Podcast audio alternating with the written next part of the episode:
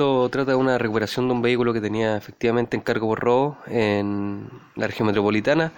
Esto consistía en un robo con violencia. El vehículo fue sorprendido acá en la comuna de, de Castro y fue recuperado a raíz de un llamado telefónico desde la planta de revisión técnica. La persona que había adquirido este vehículo concurrió a la, a la revisión técnica, respectiva revisión técnica, y funcionarios de dicha planta se percataron, tomaron contacto inmediato ante ver que había alguna una posible duplicidad de, de patente, toman contacto inmediato con carabineros, carabineros concurre y se logra verificar que las patentes que poseía no, no eran no eran patentes autorizadas, eran patentes que estaban modificadas y el, el vehículo en su chasis se logró comprobar que tenía un encargo por robo.